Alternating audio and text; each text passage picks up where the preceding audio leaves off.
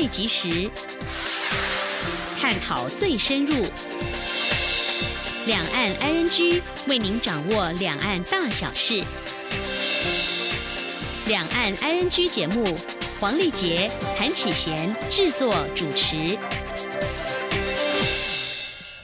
各位听众您好，我是黄丽杰。我是韩启贤，今天是二零一八年十二月十二号星期三，欢迎收听每周一到周五播出的两岸安居节目，一起掌握两岸最硬的新闻焦点，还有交流互动。在今天节目稍后会先来关心新闻，重点包括了又有两例非洲猪瘟肉品。差点就闯关了，而近期将会加强越南入台班机的查验，还有清大技术独步全球，鱼软 DNA 做光电元件，外籍旅客现场小额退税，明年会增加到四点八万。加拿大法院裁定华为财务长孟晚舟交报。关心完新闻过后，今天的话题 I N G 单元，我们来关心财经的议题。美国和中国大陆的贸易战，美国除了有加征关税措施外，还陆续对一些中国大陆科技厂商寄出制裁等等的动作。美国的目的何在？台湾应该关注哪些可能影响面向呢？上一题我们访问财讯双周刊副总编辑林宏达，观察探讨。而在关心财经焦点过后，今天节目也谈生活的话题哦。人家说这有钱没钱讨个老婆好过年哦。为什么中国大陆在河南有定出这个聘金呢？不能够。超过人民币两万元的标准，否则公安部门将会介入调查。还有台湾呢，是有对夫妻，他们离婚的时候，女方向男方提告要回这个骗金六十万元。不过为什么要不成呢？还有这谈婚事如何圆满不告吹呢？稍后我们再来聊喽。好，接下来我们现在关心今天的重点新闻，轻松掌握的新闻 I N G。农委会为了防范中国非洲猪瘟病毒入侵台湾，多次呼吁入境台湾的游客或是国民不要携带中国制的猪肉制品，但仍是。有民众以身试法，农委会今天十二号公布，于十二月一号和二号，从重庆和哈尔滨违规携带的腊肠和红肠都被检出非洲猪瘟病毒，累计已有五例。由于防疫越来越严峻，农委会也决定在中午过后对全民发送防疫简讯，让国人能清楚接收非洲猪瘟的防御讯息。请听记者郑祥云、陈林信宏的报道。中国非洲猪瘟疫情持续蔓延。根据中国向世界动物卫生组织 OIE 通报的最新数据，截至十一号为止，中国非洲猪瘟疫情已扩及二十一个省市区，达到九十一个案例。非洲猪瘟疫情在中国如野火燎原，但仍有民众执意携带中国制肉品，意图闯关。农委会在十二月一号和二号在桃园机场分别查获本国籍旅客从重庆携带腊肠，以及中国。及旅客从哈尔滨西带红肠入境，都遭到防检单位查获，现场开罚新台币一万五千元。且经过区卫所检测，这些腊肠和红肠都含有中国非洲猪瘟病毒株，基因相似度达百分之百。农委会代理主委陈吉仲表示，旅客从中国携带猪肉产品回台，是传播非洲猪瘟病毒的高风险，因此为达全民防疫，十二号中午之后会透过灾防告警细胞广播服务信息发送系统，对全民发送防疫简讯，内容主要是提醒民众网购肉品以及携带肉品入境的采罚规定。陈吉仲说，因为所有的这些风险进来的，几乎都是游客。不管是国内或是国外游客所期待，那这就是我们最大的挑战。那我们现在就是在朝这个方向进行，所以中午大家就会收到这个简讯。中国非洲猪瘟疫情无法有效控制，世界动物卫生组织 OIE 高度关注。OIE 也预计明年召集包括台湾、日本、韩国以及中国等东亚国家的会员国，研拟对策。防检局副局长杜文珍说。所以其实他就呃发起了我们东亚应该做一个这个呃非洲猪瘟的共同防疫联盟。那预计是在明年会开会，但是确实的会议日期、地点都还在筹划中。那希望透过这样子的联盟，大家第一个在讯息的交换，第二在经验的分享，然后就共同来面对这个问题。农委会也研判，中国非洲猪瘟病毒传播至越南以及其他东南亚国家的机会相当高，因此近期就会针对所有从越南来台的班机旅客，比照中国的标准，逐一查验是否携带肉品入境。中央广播电台记者郑祥云、陈林信宏采访报道。防疫中国非洲猪瘟扩大层面，农委会防检局在二十一号将会举办全国防疫大演练，在小港机场、盐埔渔港还有前顶乐色焚化厂演习如何应应病毒入侵。农会在今天特别召开防范非洲猪瘟强化措施及执行情形记者会，除了针对旅客加强边境防疫，防检局局长冯海东说，病毒煮熟可以杀死，为了避免有病毒的肉制品流入厨余，却没有煮熟。守就喂养猪只也会冲击总产值超过千亿元的养猪产业，因此已经就全国喂厨余的两千多场的养猪场展开稽查，已经查了七百九十四场，其中五场违规，将会罚一千两百元以上六千元以下的罚款。冯海东受访还表示，机场是旅客入境管道，渔港可能会成为走私管道，都要演练如何加强防范疫区违法产品入境管制。防检局组长彭。明星补充，针对非洲猪瘟入侵时如何焚化受感染而扑杀的猪只，则在焚化炉演练。冯海东也说，因为防堵，同时也要做好万一病毒入侵的快速处理机制，以防疫疫情扩大。万一要掩埋扑杀确诊感染疫情的猪只，需要先备妥场所，因此已经请各县市政府做准备以及盘点执行这些作业的防疫阵力。在关心工商协进会理事长林柏峰今天十二号指出，为了政策延续性，工商团体支持赖奎留任，让政策绩效更好。至于鼓励台商回流方案，他感到佩服，希望能有效执行。不过建议适用对象条件需放宽。经济部投资业务处长张斌回应，受美中贸易战冲击，并非必要条件，只要属于全球供应链一环或自有品牌五加二产业，大部分案子都会符合资格。请您记者谢嘉欣的报道。工商协进会十二号举办里监事会议，理事长林柏峰会前受访指出，十一号六大工商团体前往行政院与院长赖清德座谈，尽管赖奎对于留任与否没有清楚说明，但工商团体强烈建议赖奎留任。他说：“我们的建议跟他现在执行执行的成绩啊，应该是有进步了哈。我们希望这个进步能够持续，我们希望赖院长能够留任。”这样的话绩效会更好。林柏峰表示，有向赖奎建议，除了解决五缺问题之外，还有环保问题、租税、投资奖励等有待解决，才能吸引台商回流。目前政院提出的欢迎台商回台投资行动方案，他感到佩服，希望能有效执行。不过，林柏峰也提到，这项方案适用条件过严，仅限受美中贸易战冲击业者，且要在中国大陆投资达到两年，回台投资项目需具备智慧化元素。他建议放宽三项条件中符合两项就好。与会的经济部投资业务处长张明斌回应：受美洲贸易战冲击，并非实质条件，而多数台商也都有在中国投资长达两年以上，不是问题。至于回台投资需具备智慧化元素，这是因为台湾土地劳力有限，迈向智慧制造是既定发展方向。不过，如何导入、多久内导入，都有弹性空间在。张明斌提到，只要回流投资案属于全球供应链一环或自有品牌五加二产业，大部分案子都会符合资格。目前已经有五六家业者接受辅导。中央广播电台记者谢嘉欣采访报道。位于新北市中和区的国立台湾图书馆，最近在 Google 地图上的名称被改为中国台北图书馆。馆长郑来长表示，已经填表向 Google 管理单位反映，不过对方作业时间缓慢。而在国台图之前，国立台北大学台北校区也曾经在 Google 地图上被改为中国台湾台北大学台北校区，引起网友议论。郑馆长表示，Google 作业缓慢，国台图地标原本好好的，有人故意捣蛋就被乱改名称，应该要有更完善的审核制度，避免衍生争议。他并且强调，如果是国台图的官方网站被改，官方一定会马上修正，希望民众不要误会。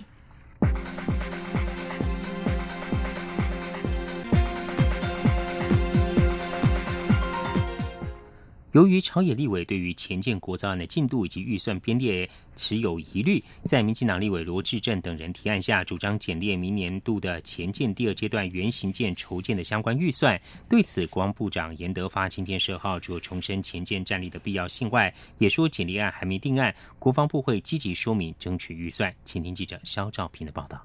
前建国造是国家重要的国防施政，海军也陆力推动相关计划。不过，由于先前有海军退役人士爆料指出，取得造船技术顾问的竟然是一家资本规模不高的小公司，因此不仅在当时引发外界疑虑，如今也成为立委审查预算的考虑点。民进党立委指出。海军在合约设计阶段，在没有完整成果出炉以前，就接续提出潜舰国造第二阶段原型舰的筹建预算，其潜藏风险应该审慎评估，以避免再有庆父案猎雷舰的前车之鉴。因此，民进党立委主张将新台币约七十五亿的经费直接折半，但在军方沟通下，提案立委不排除将删减改为冻结。针对潜舰国造预算进展，国防部长严德发十二号也亲自出席预算会议。他强调，海军不仅争取潜舰国造预算已经十多年，潜舰更是攸关国家战力发展，因此。在定案之前，国防部会全力向国会说明。他说：“哦，潜舰国造，我一直强调哈，国防部一直强调，这是我们防卫作战一个关键战力、不对称战力啊，很重要的一个重中之重。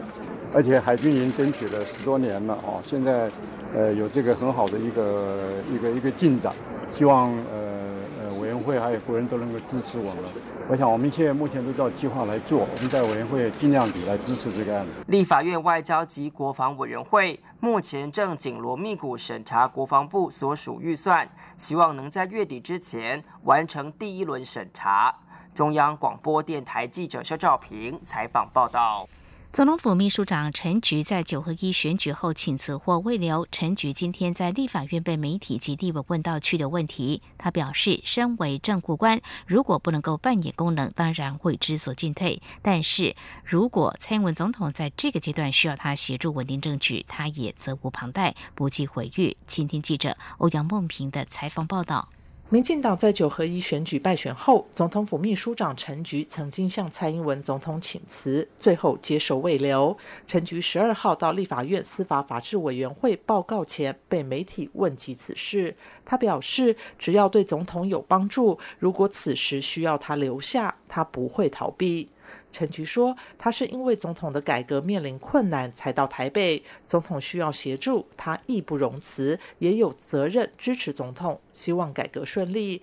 但身为政务官，如果不能扮演功能，他当然会知所进退。”对于民进党在这次高雄市长选举输了十五万票，陈菊说：“败军之将说太多也没有意义，就承认失败。”他表示自己在高雄将近十二年，有很多努力，如果最后没有得到人民的肯定，这一定表示做得不够好。他只有反省检讨。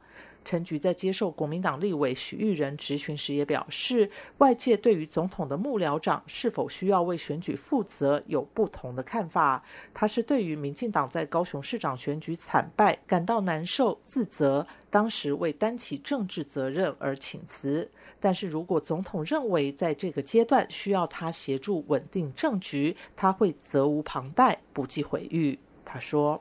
我在七个七个半月之前，我希望能够协助小英总统，我们的蔡总统在改革能够顺利，所以我才到台北。但是小英总统，我们蔡英文政府在这一次的选战中惨败，那我会觉得说，如果总统认为在这个阶段需要我能够来协助他稳定这个政局，我也是认为我责无旁贷，不计回忆。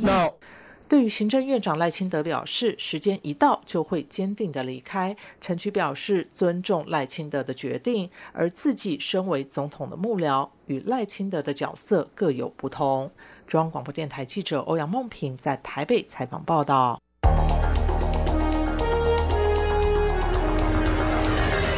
最敏锐的新闻嗅觉，延伸您的视野，让您听到最硬的两岸焦点。连线访问这次随团出访的央广记者王维婷。是的，今天在大陆福建平潭举办了一场两岸关系研讨会，对世界经济与亚洲会产生哪些影响呢？其中五百个是感染艾滋病的孩童，那分散在呃广东。从政经情势分析、两岸交流观察到新闻现场直击。两岸 ING 有最多元的声音、多面向的观点以及最专业的剖析，请收听每周一到周五晚间六点到七点，由中央广播电台新闻部黄丽杰、韩启贤制作主持的《两岸 ING》。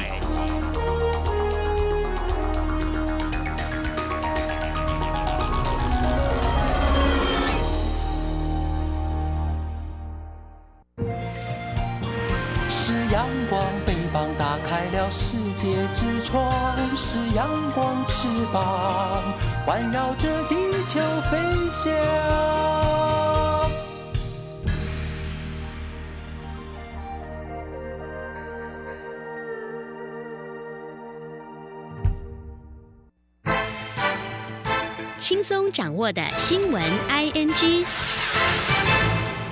蔡英文总统今天十二号在总统府接见今年度全国好人好事代表及中华民国表扬好人好事运动协会重要干部。总统在致辞时肯定好人好事代表，对他们表达谢意及很深的感佩，也特别提到获奖的渐冻人协会前理事长刘学会，盛赞他对于渐冻症病友的坚持与付出及其善行所发挥的影响力。请听记者王兆坤的报道。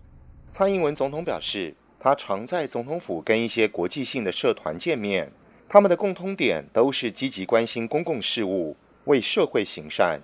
透过众人努力，将台湾人的正面能量集结起来，不仅在国内服务，也把台湾人的爱心传递到国外，让世界更认识台湾。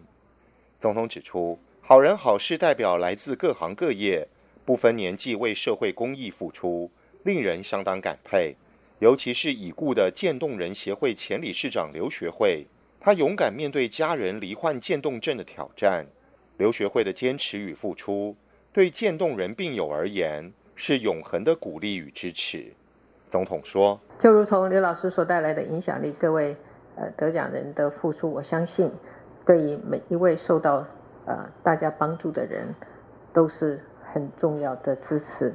任何的救助，我伸出援手，都可能改变一个人的一生。”总统肯定中华民国表扬好人好事运动协会多年来坚持发掘好人好事，让更多的善行能够发挥影响力，为社会带来温暖跟关怀。中央广播电台记者王兆坤台北采访报道。在科技部支持之下，清华大学电机系开发出独步全球的光感 DNA 纳米复合物技术，从鱼卵鱼标萃取 DNA，打造成 DNA 光电元件，不但有效提升光电元件效能，制成也强调低成本、低耗能，而且因为取自天然素材可以分解的特性，也能够减少电子废弃物所带来的污染。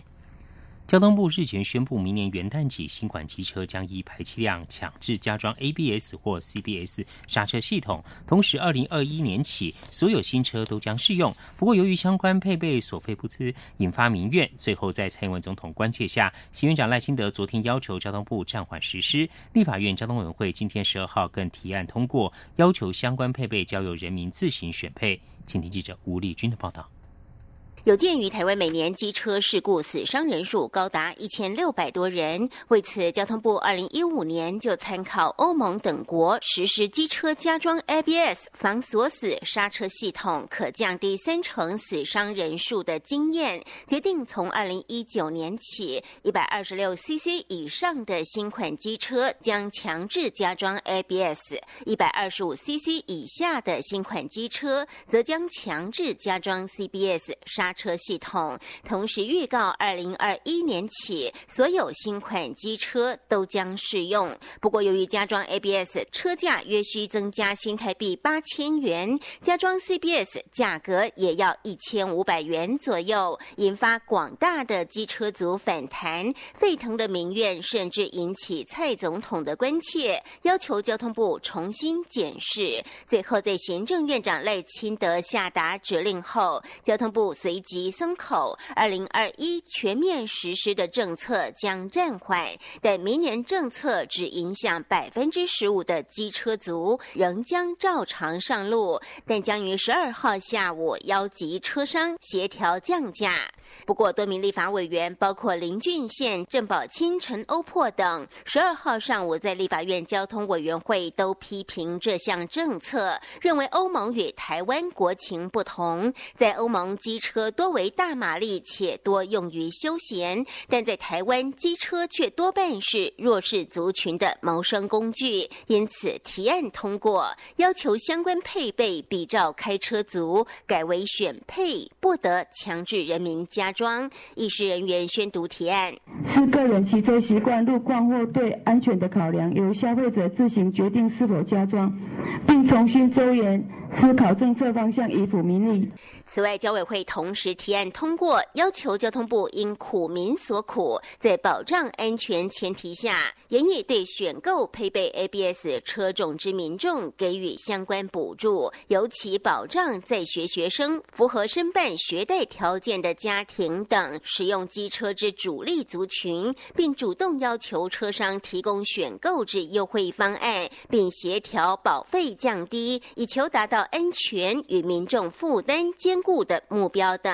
中央广播电台记者吴丽君在台北采访报道。为了增加外籍旅客来台湾消费诱因，国税局今天表示，明年元旦起，外籍旅客来台同一天内，在同一家免税特约商店消费，申请现场小额退税的含税消费金额上限将增加到新台币四万八千元。今年外籍旅客来台在十二月初达成千万人次目标，而且连四年突破了千万人次。不过，来台旅客退税金额却没有随之成长，因此为了营造更优质。时的外籍旅客购物退税环境，交通部还有财政部今年十一月五号会先修正发布外籍旅客购买特定货物申请退还营业税的实施办法第三条以及第四条规定，提高现场小额退税金额上限，以及延长特定营业人得免使用电子发票期限。二零一八体育运动精英奖今天十二号揭晓得奖名单，亚运鞍马金牌李志凯，世界羽球球后戴资颖勇夺勇夺年度最佳男女运动员奖，最佳运动团队奖则颁给亚运中华射击十公尺空气步枪混合团体林颖欣与吕少全。请听记者杨仁祥、江昭伦的报道。二零一八年体育运动精英奖十二号举行颁奖典礼，公布年度得奖名单。今年体操代表队大丰收。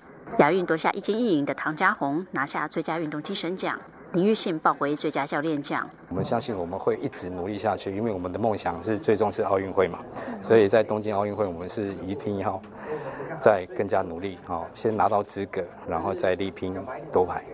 林玉信的爱将亚运鞍马金牌得主李志凯则勇夺最佳男运动员奖。李志凯说：“今年是他最丰收的一年，尤其能在年终拿下大奖，这是他过去不敢想象的。”未来仍旧会朝着梦想继续努力。真的，过去的我，我不敢想象我有这样子的未来，因为以前真的尝过太多的苦头，太多的辛苦。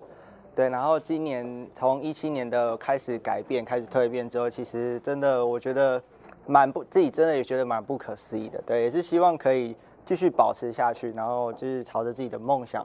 二零二零的奥运，这样慢慢继续一步一步去达成自己所有的计划，这样子。同样受到瞩目的最佳女运动员奖颁给世界羽球球后戴资颖。由于戴资颖正在国外比赛，由戴资颖的姐姐戴维领奖。最佳运动团队则颁给亚运中华射击十公尺空气步枪混合团体林以欣与吕少全。网球选手曾俊欣夺下最佳新秀运动员奖。率领中华拔河女子代表队拿下拔河世界锦标赛女子组五连霸的教练郭生获颁特别奖。由于郭生七月遭酒驾撞成四肢瘫痪卧病在床，由选手们代为领奖。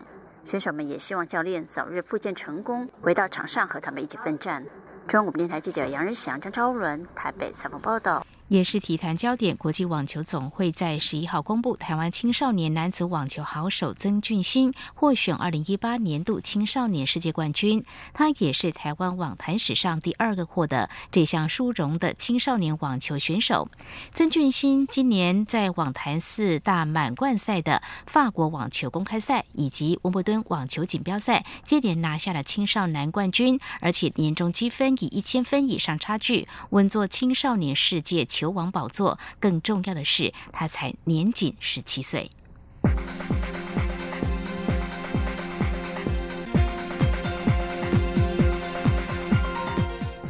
接着来关心，加拿大法院十一号裁定，中国通讯设备巨擘华为的财务长孟晚舟交保获释。在美国要求下，加拿大一号在温哥华机场逮捕准备转机的孟晚舟。加拿大法院在十号进行庭讯时，四十六岁的孟晚舟为争取保释，除了同意交出护照之外，并表示一旦获得保释，愿在等待引渡案件结果时接受电子监控。加拿大法院在十一号裁定同意孟晚舟交保。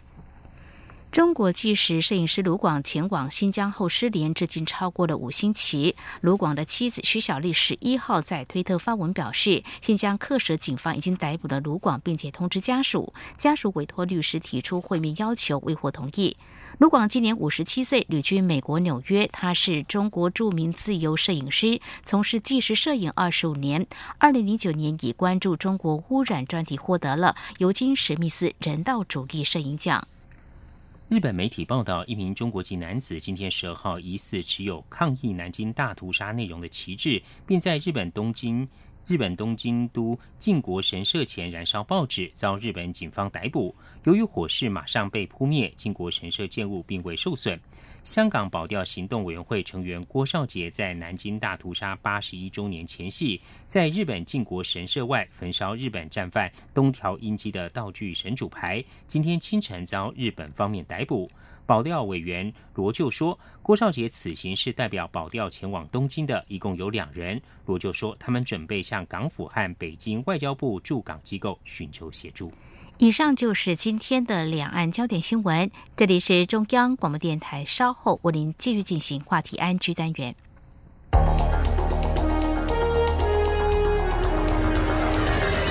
最敏锐的新闻嗅觉，延伸您的视野。让您听到最硬的两岸焦点。连线访问这次随团出访的央广记者黄维婷。是的，今天在大陆福建平潭举办了一场两岸关系研讨会。对世界经济与亚洲会产生哪些影响呢？其中五百个是感染艾滋病的孩童，那分散在呃广东。从政经情势分析、两岸交流观察到新闻现场直击。两岸 ING 有最多元的声音、多面向的观点以及最专业的剖析，请收听每周一到周五晚间六点到七点，由中央广播电台新闻部黄丽杰、韩启贤制作主持的《两岸 ING》。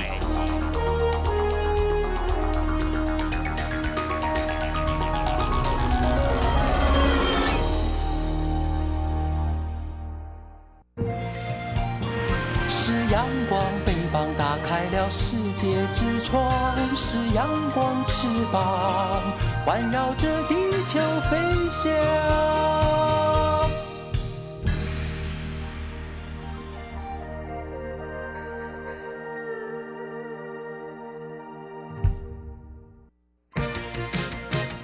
您最想关心的话题，ING。这里是中央广播电台，您现在所收听的节目是《两岸安居》。美国和中国大陆贸易战，美国除了加征关税措施外，还对一些中国大陆科技公司寄出制裁等动作。美方一连串的动作用意何在？台湾应该关注哪些可能的影响面向？我们在今天访问财讯双周刊副总编林宏达观察探讨，非常欢迎副总编，你好，主持人好，各位听众朋友，大家好。副总编您好，媒体报指出哦，今年四月，美国政府的一份报告点名一些中国大陆的企业机构对美国资讯安全可能造成疑虑。而从报告公布后至今，您观察美国对于中国大陆的科技业有哪些动作呢？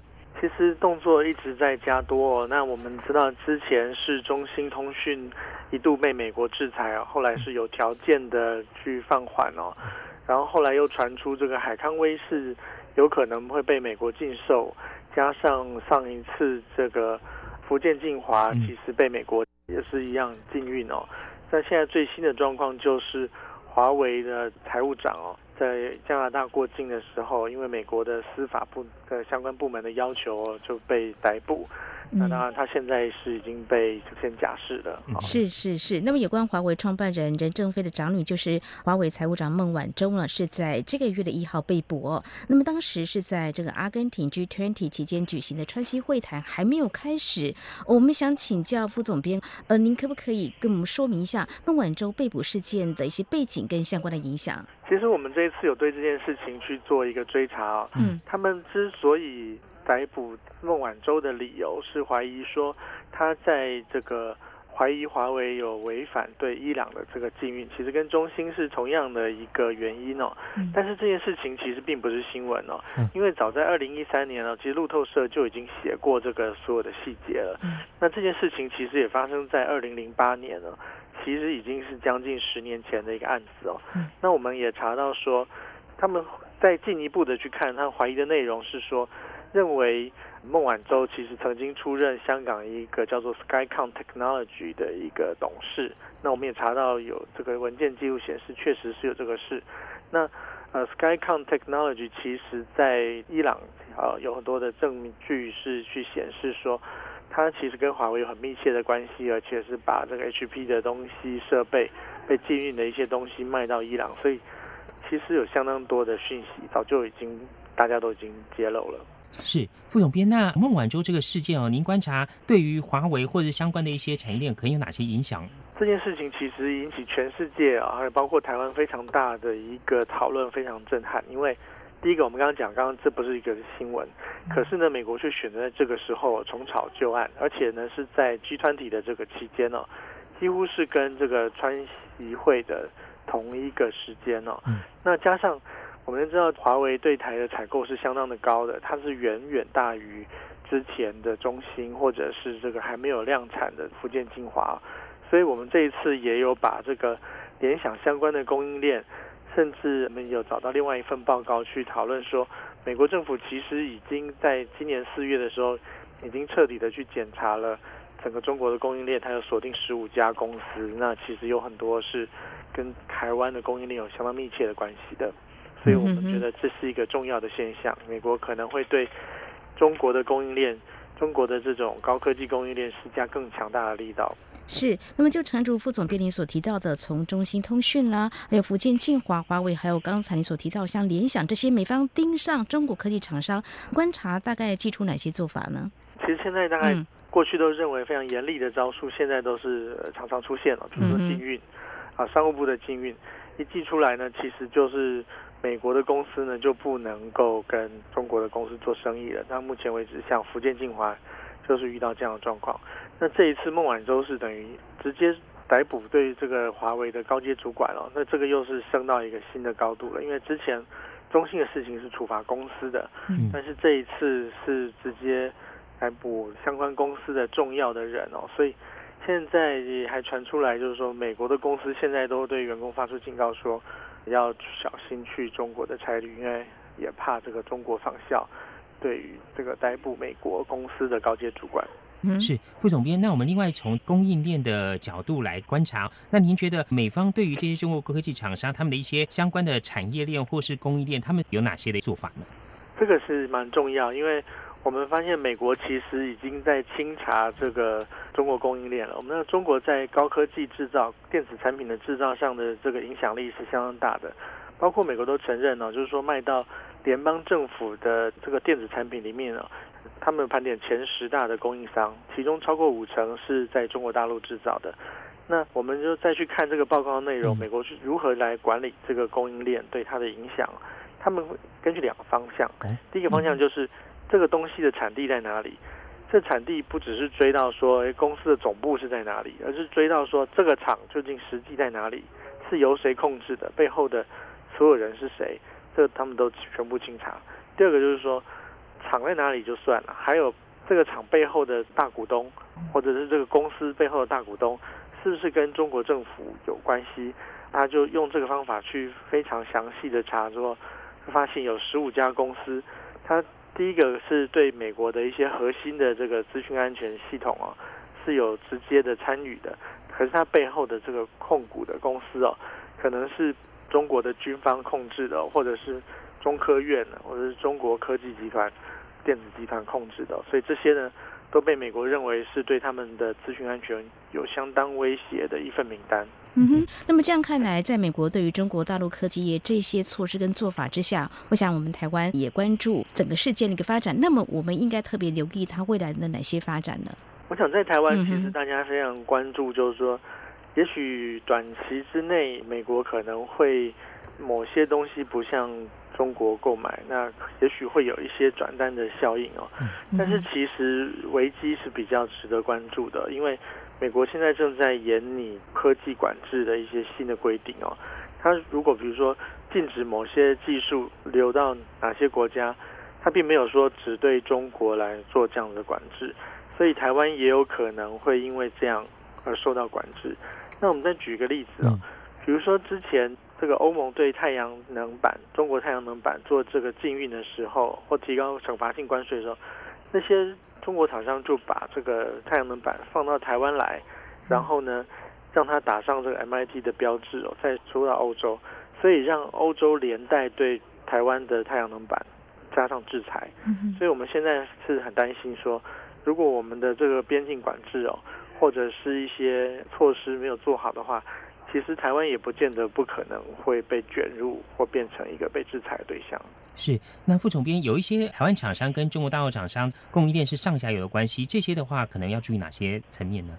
其实我想大家可能要很关注，就是说到底哪些人可能是这个含中量比较，哪些公司含中量是比较高的，那它的这个订单会不会因为中美贸易战而受到一个牵连？那另外就是说，如果供应链，因为美国的政策现在希望从他认为比较对他有影响的厂商移移到他比较安全的厂商，所以其实大家可以观察这个供应链的变化，是不是会带来一个新的机会？比如说，哎，含中量比较低的公司会不会因此订单有所增加？像我们的了解，嗯像宾士最近就对于这个 GPS 哦，他跟台湾来下订单，那他的要求就是。这个 GPS 的制造地点哦，必须要在台湾。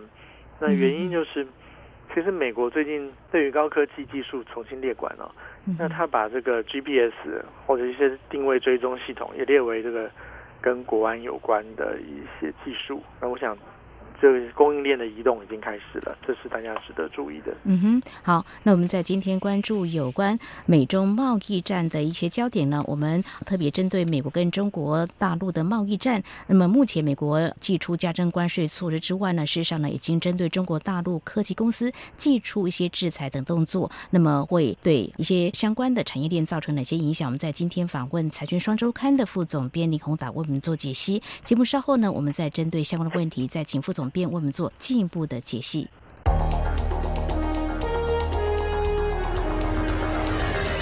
最敏锐的新闻嗅觉，延伸您的视野，让您听到最硬的两岸焦点。连线访问这次随团出访的央广记者王维婷。是的，今天在大陆福建平潭举办了一场两岸关系研讨会，对世界经济与亚洲会产生哪些影响呢？其中五百个是感染艾滋病的孩童，那分散在呃广东。从政经情势分析、两岸交流观察到新闻现场直击，两岸 ING 有最多元的声音、多面向的观点以及最专业的剖析。请收听每周一到周五晚间六点到七点，由中央广播电台新闻部黄丽杰、韩启贤制作主持的《两岸 ING》。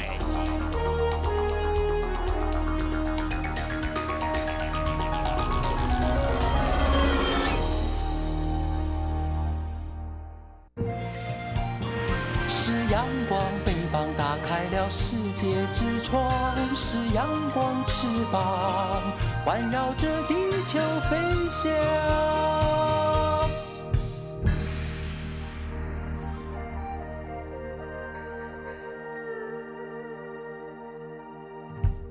这里是中央广播电台，您现在所收听的节目是《两岸居》。我们今天节目中很高兴访问到财讯双周刊副总编辑林宏达，观察在美国和中国大陆贸易战中，美国除了祭出加征关税措施外，还对一些中国大陆科技公司祭出制裁等等的一些动作。那想接着请教副总编，整体观察美方这一连串对于中国大陆一些科技公司的动作，您觉得它的用意何在呢？其实最重要的，大家你要观察就是中美双方真的是在争夺这个科技的主导权哦。那它并不是说呃所有的这个中国的厂商哦，它都要这样子严厉的监管，而是它去辨认出哪些真真的是对国家非常重要的核心哦。譬如说伺服器，嗯对美国来讲是一个非常敏感的一个技术哦，那它就会非常严格的去看这个伺服器是在哪里做。那我们也会看到很多。原来在中国制造伺服器的台湾厂商哦，现在都把伺服器移回台湾。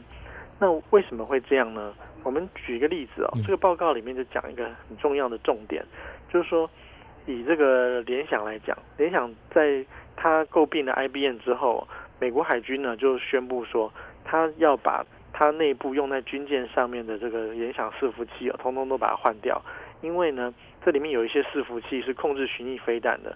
或甚至是控制整个巡洋舰本身的操作，所以他认为说，在联想购并 IBM 之后，他就有办法从远端去接触到这些伺服器哦，甚至通过维修去接触啊。那他认为这个对于他的国家的安全哦是造成一个影响的。但是大家可以想见哦，这只是伺服器，他们还强调一个重点，就是未来其实的战场会是在物联网。那美国政府盘查细到一个程度，就是说。我们都知道有共享单车这个东西，嗯嗯，共享单车其实会告诉，会把你的位置啊，用用单车的人的位置传到云端。那美国就很在意说，万一这些共享单车的这个业者把这个单车的位置哦传到海外啊，那可能就会传回中国。他认为这个对他的这个安全呢是有疑虑的。这并不是空穴来风哦，因为你只要上网去搜寻，就会看得到。其实可能在台湾有一些军事单位的这个训练人员哦，他可能戴这种这个训练的手环，就到我们知道穿戴式装置可以追踪你的这个运动量嘛，然后上传到云端，告诉大家说，哎，我这个本来是一种激励的措施，告诉他说我这个礼拜很很努力跑了多久，嗯，但是这些资讯其实可以看到你的位置，你什么时候什么时候在哪里。它其实是一种军民两用的技术哦。你在平常呢，它是拿来健身，拿来互相激励跟分享；但在军事上啊，它就变成一种追踪非常非常精确的一个东西哦。所以等于呢，美国的这份报告其实它同时也是在彻底清查军民两用的技术对它的整个 IT 的供应链会带来什么样的影响。所以其实。影响是相当深远的。哦，是。那么在目前呢，媒体高度关注有关华为集团财务长孟晚舟被逮捕事件之外呢，我们刚才提到这个物联网的部分，可能未来还是要持续来做一些关注的。好，这美国还有中国大陆这两大经济体为了力争科技主导权，我们看到美国动作频频哦。那么副总评，你怎么样来观察中国大陆到目前为止到底怎么样来应应整体事件的发展？其实美国在之前用关税战。其实中国的应应方法就是让人民币贬值哦，去抵消这个关税带来的影响啊。所以这个战争到目前为止其实是相持不下。那在这个集团体之后，我们看到有可能这个战争从关税战开始进到新的领域哦。我们看到最近这个孟晚舟的事情，其实就回到了贸易的规则哦，就是。他把这个原来要加关税的这件事情，他把它先放到一边，他就开始用新的理由说：“哎，你可能违反了贸易的这个原则，所以我要抓你的人。”嗯，可是大陆的反制其实非常的快哦。看下第一个，大陆就开始对 iPhone 开刀了，利用高通认为这个苹果侵害他的权利哦，让两家美国公司打在一起。同时，其实在这个中国。也有很多的开始媒体开始报道说，哎，就是大家都不买 iPhone 了。其实这个其实是有点互相矛盾了，因为你本来就要开始禁卖了嘛，对不对？那但是这个反映一个事情，它在精神动员上，国家主义开始，民族主义开始开始起来了。然后同时，它也会在加快它在高科技的一个投资哦。所以我想在这个上面，其实双方还会有非常激烈的。互相的较劲。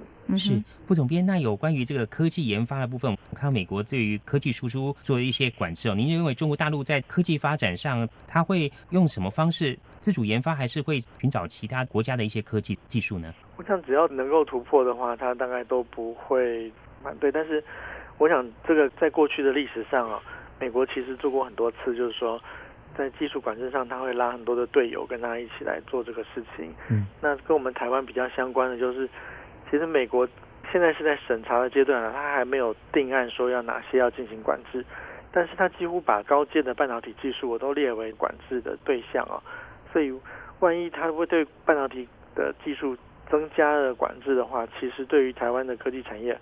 会有相当的一个影响，这个是我们要注意的。嗯哼，好，我想最后要请教副总编的是，展望未来，如果站在投资人的角度来看，怎么样来观察美方未来可能还会有哪些做法或持续的一些动作呢？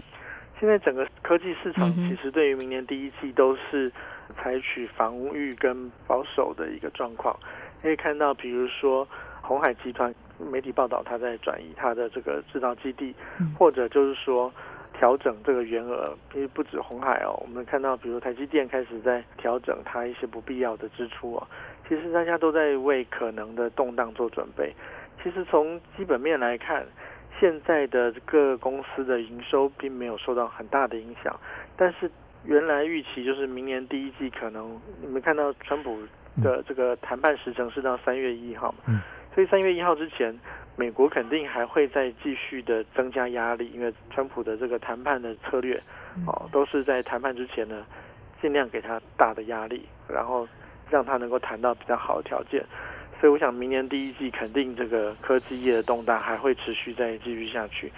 所以，如果投资人要投资科技的时候，必须要小心，因为非经济的因素会蛮多的。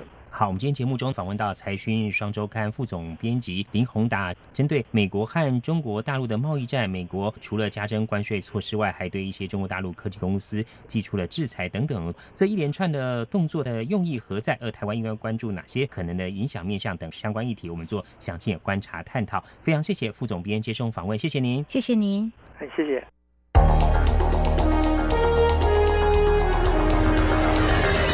最敏锐的新闻嗅觉，延伸您的视野，让您听到最硬的两岸焦点。连线访问这次随团出访的央广记者黄维婷。是的，今天在大陆福建平潭举办了一场两岸关系研讨会，对世界经济与亚洲会产生哪些影响呢？其中五百个是感染艾滋病的孩童，那分散在呃广东。从正经情势分析。两岸交流观察到新闻现场直击，两岸 ING 有最多元的声音、多面向的观点以及最专业的剖析，请收听每周一到周五晚间六点到七点，由中央广播电台新闻部黄丽杰、韩启贤制作主持的《两岸 ING》。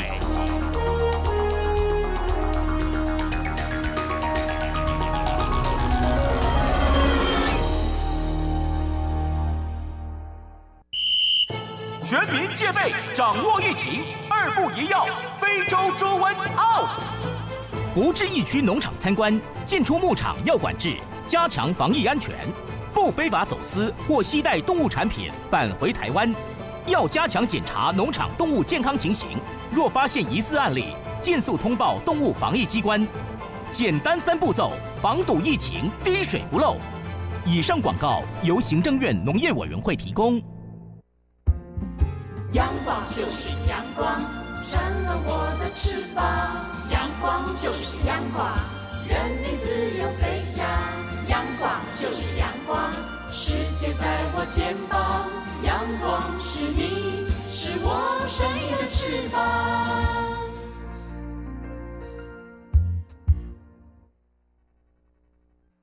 挺新鲜的，最火的万象 ING。这里是中央广播电台，听众朋友继续收听的节目是李昂安居年底结婚的旺季，嗯，哈 哈，呃，能够呢找到这个心目中理想的白马王子或白雪公主呢，先恭喜哦。我们现在来看，曾经发生有一名这个新郎官在结婚那一天啊，婚宴结束之后呢，因为戒指卡。住了，他想要拔都拔不下来哦，呃，不得已没办法，嗯。啊，所以呢，他跟消防部门来求助，这消防员啊，用个破坏剪将这个戒指给剪断，才让他脱困。哇，嗯，所以有时候这戒指哦，可能当天哦，有时候呃手指有时候会肿胀哦，还有看上去的时候可能。就很紧了，就因为呃可能一紧张或一累哦，是 手指比较肿胀，就撑住了哈，就发生这个状况啊，还赶快要求助这个消防部门对，这是比较欢乐了，虽然呃大家觉得说哦新郎哈 实际上是有点可怜，不过呢大家还是很开心，还把这个画面给拍下来啊。好，这个结婚呢在之前呢还得啊经过，比如说谈恋爱啦啊，双方呢嗯开始要谈见面啊，要谈这个订婚的相关的事情。不过呢其实。对男女双方都是一大考验哦。这相关的还牵扯到一些法律还有规定哦。在中国大陆啊，河南啊这个地方呢，有定出相关的规定哦。怎么样的规定？对，在这个兰考这个地方啊，颁布了一项红白喜事的标准。主要有哪些规定哦？包括这个订婚的彩礼呀，不超过两万元人民币。嗯，哎，如果说对方呢要求彩礼过多的话呢，哇，这公安机关就要展开调查了。哦，哦，还有这个 严重的话呢，要以贩卖人口或诈骗来论处哦。哇。这个两万块人民币是将近台币十万块，对，这个彩礼应该就是聘金嘛，哈，没有错。这个聘金如果在台湾听众朋友听起来，我会觉得好像也不太多嘛，哈。嗯。当然有些人说，呃，还可以给更多了哦。有些说其实都不用给，只要是双方谈妥就好。不过在这些相关规定当中，还包括了啊宴席的标准啦、参加人员啦、车辆哇，都做了一些。规定哦，呃，还有说办理红白喜事的家庭必须要上报这个村委，村委在上报中心备案，村委来负责监督。谈到这里，或许更多的听众朋友。更想了解为什么要这样规定这么的清楚呢？哇，这相关人员就特别说明啊。刚刚我们提到这个彩礼标准不超过两万块钱，这中间其实还是会有一些过程的。这个中心他们成立之后是开放民众来举报的哦。如果知道说。有人要彩礼要求 对对对超过这个可以举报，然后他们就会先进入调解哦。调解不成的话呢，就刚才我提到说，就会上报这个公安机关来进行调查。丽姐，那这样定这个标准，它有个原因跟动机是何在呢？对，就要告诉听众朋友，原因就是呢，这几年在当地呢发生好多起啊，就是趁这个订婚诈骗彩礼案哦啊有。一位女生呢，她结了五次婚，就跟他谈了五次的婚约。其实她重点是要诈骗这个啊彩礼金哦。其实啊，这个聘金啊，要多要少，除了双方同意，有有时候在台湾的话啊，呃，有些是呃结婚当天摆出来。哦，让这个摆个这个仪式哈，实际上还是男方还是到最后排呃，大家仪式进行完之后还会拿回去的哈。那有些就是可能先谈妥哦，那大概多少？不过也有人就说，像刚丽姐讲的，呃，就现在也不要了哈。对，那连那个摆的这个仪式都没有。不过我觉得最重要是双方先前要合意。还有就是说，如果说聘金或彩礼呢锁得太高的话，男方如果说他是。上班族啊，或一时筹不出这么多钱的话，是会造成负担的。没有错，有些婚事恐怕还会告吹的哦。但是这个礼金啊，是不是说好了就算了？嗯，在台湾就发生有这对男女订婚的时候呢，男方呢跟父母呢拿这个大聘呢。啊，六十万元小聘呢，二十万元给那个女方的父母。呃，这女方父母就说：“哎，这个大聘不要了啦，就退回给亲家啊，请这女婿转送给他的女儿。”但是女婿没这么做呢。不过后来这对夫妻结婚没多久，感情失和就离婚啦。嗯，哎哎哎，这个女方呢，后来得知她之前的先生没有转送这大聘六十万元，就提告来追讨。哦，在一审的时候，法官以订婚的时候啊，呃，这个女方的父亲呢，对亲家公要求大聘要转送他的女儿的话呢，啊，是微笑点头，哦哦，好好好好好，那么判这个男方呢要付这笔大聘给这个女方，嗯，可是呢，这个男方呢，他不服这个上诉，在二审，哦，这个台南高分院呢，在进一步调查就说了，这订婚的时候。所录的这个影音呐，是有听到女方的父亲说大聘要还给这个男方，可是呢，并没有任何要求要转送给这个女方的说法。哦，而女方进一步提出，哎，我有三位证人证词都说有听到。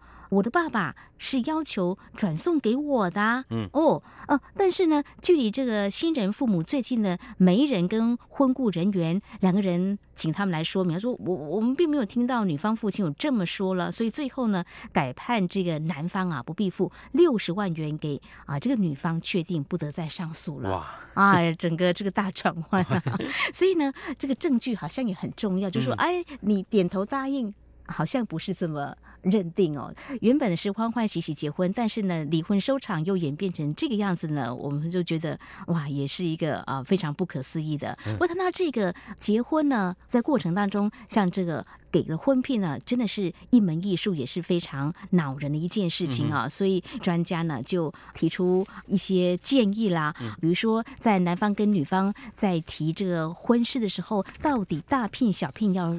多少最好是双方都能够说的很清楚，你不要客气，表面上说是这样，然后私底下又有一套说法。还有呢，在谈到这个礼金的时候啊，其实也是一个考验，也是一个价值观的啊一个确认。原本呢，男女呢交往的时候有时候客气嘛，然后就会有些并不是认识那么的清楚。哎，等到谈这个婚事的时候，你才会发现。哦，原来他对这个五十万、三十万还非常的在意哦，连少拿个三十万或十万块的大聘或小聘，有些女方可能会认为你应该给的，啊，我男方觉得，哎，我不这么的爱你呀，你怎么没有办法接受呢？这样子也会造成婚事告吹。但是我是觉得这也是一个价值观的确认。就有一些人分享说，哦，曾经差一点就跟啊他之前的女朋友结婚，但是到后来呢，却因为这个哦，才发现原来他。对这一点这么的坚持，那没办法，那也只好 say goodbye，然后再去找他另外一个适合的结婚的对象啊。所以有人说，这个筹办婚礼哦，其实对这个新婚夫妻有一个蛮好的。这个试炼哦，因为在呃谈恋爱的过程中，大家可能就互相呃礼让啊，什么事 就没有关系。可是筹办婚礼的话，这个接触到一些实际上会以后的柴米油盐酱醋茶这些事物啊，还有就像刚刚的什么价值观的判断啊，啊这个聘金要不要啊，或者是要多少？那有时候也会呃女方的家长或者是女方呢这一方面呢，他们提出要多少，男方会说我只是一个呃上班族啊，一时拿不出那么多，而且筹办婚礼的时候就花不少钱了，是啊，要再拿这个聘金出来，嗯。那这样可能对我的压力有点大。其实这个呃筹办婚礼跟这个举办结婚仪式呢，呃，所以有人说这是对夫妻的一个试炼啊。没有错，没有错。然后有一些当媒人的哦，他们就提到说，其实台湾虽小，但是呢，发现哦，在谈婚事的时候，在中部地区提出要聘金的，其实已经。越来越少了。不过呢，提醒哦，如果说 男生要娶，哎，这个住南部的这个新娘子要特别留意哦。呃，在南部还有不少人是要求要照传统走的的啊，不但要有这个聘金啦，订婚还有压桌金啦，那新郎还要给女方家人见面礼哦。建议还是得入境问俗啦，免到时候啊，还是会出一些状况的了哦。其实呢，呃，根据中华民国书香关怀协会理事长黄瑞汝他说，我。我们的内政部呢，已经把这个聘金啦、嫁妆啦，都叫成成家基金。哎，他建议是双方共用，权利对等。哎，他希望大家彼此尊重，那么谈妥了，不让这个婚姻有这种买卖的感觉。他就有些传统观念呢，或许可以适时的导正，应该会比较好了。嗯嗯，大家要互相的体谅哈，要事情要说清楚哦。我觉得这样子的话，对呃这一对夫妻呢，未来他们的婚姻生活、家庭生活呢，才会有更好的方向。是好，我们祝有情人终成眷属，那么在谈婚事的时候都能够非常的愉快，一拍即合。这在今天节目当中分享给大家的。好，节目尾声呢，再和听众朋友们呼吁一下，如果说听众朋友们对我们节目任何建议看法，非常欢迎利用以下管道来告诉我们：传统邮件寄到台湾台北市北安路五十五号两岸 I N G 节目收；电子邮件信箱节目有两个，一个是 i n g at r t i 点 o r g 点 t w，另外一个是 QQ 信箱一四七四七一七四零零 at qq dot com。同时，听众朋友，我们也可以透过 QQ 即时互动，QQ 码一四七四七一七四零零。另外，也非常欢迎听众朋友加入两岸居的脸书粉丝团，在脸书的搜寻栏位上打上节目名称“两岸安居”来搜寻，就可以连接到我们的一面。不论是您对节目的建议看法或收听感想，都非常欢迎利用刚刚这些管道来告诉我们。好，那么这是今天节目，也非常感谢听众朋友您的收听，祝福您，我们下次同时间空中再会，拜拜。